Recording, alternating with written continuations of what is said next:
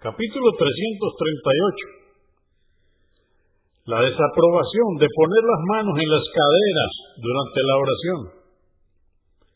Hadís 1752. Abu Huraira, que Alá esté complacido con él, dijo, prohibió el mensajero de Alá, la paz de Dios con él, poner las manos en las caderas durante la oración. Convenido por Al-Bukhari, volumen 7, número 70, y Muslim 545.